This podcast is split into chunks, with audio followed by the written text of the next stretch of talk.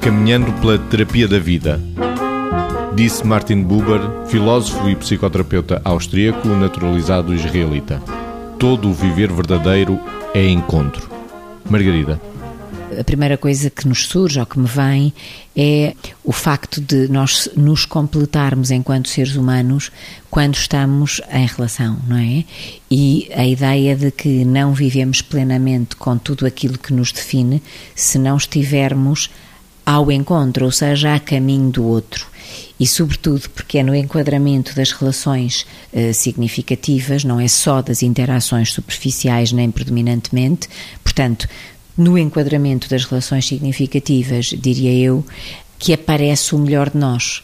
E que aparece o melhor de nós não só pelo outro, mas com ele e por causa dele. Aliás, estava a ouvir isto e estava-me a lembrar também de uma frase, mas do Gabriel Garcia Marques, que diz qualquer coisa como: Amo-te não por quem és, mas por quem sou quando estou contigo. E isto faz pensar um pouco isto, que é através do, do, no viver verdadeiro. O viver verdadeiro é contemplado pela existência do amor, amor em sentido lato. Nós não vivemos plenamente sem afetividade. Nós somos cognições, afetos, ações, tudo isto, mas não vivemos plenamente sem afetividade.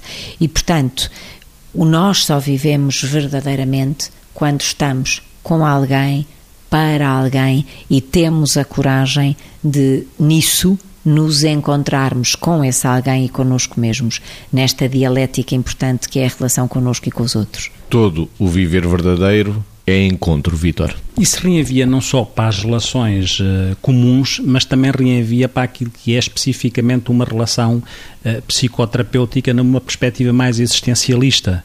E isso tem a ver com a natureza deste próprio, uh, natureza e a fundamentação técnico-científica deste próprio autor. Na prática, o que estamos aqui a dizer é que para haver encontro, se houver encontro, há a viver verdadeiro e vice-versa, porque no, o que acontece é que no encontro haveria autenticidade na relação, haveria esta coisa que é a confiança no outro para estabelecer uma relação que seja verdadeira. Não há uma relação verdadeira sem confiança, assim como não haverá sem aquilo que é a pessoa sentir que há empatia bidirecional, esta capacidade que cada um tem de se meter no lugar do outro, centrado na autenticidade, naquilo que é a confiança que aquela relação proporciona, naquilo que é a sensação de compreensão compreensão que se tem de um e do outro na relação, mesmo que não se concorde, mas que não está sujeito a um julgamento. E há uma aceitação, esta aceitação praticamente incondicional que advém da compreensão que não julga e que advém da autenticidade.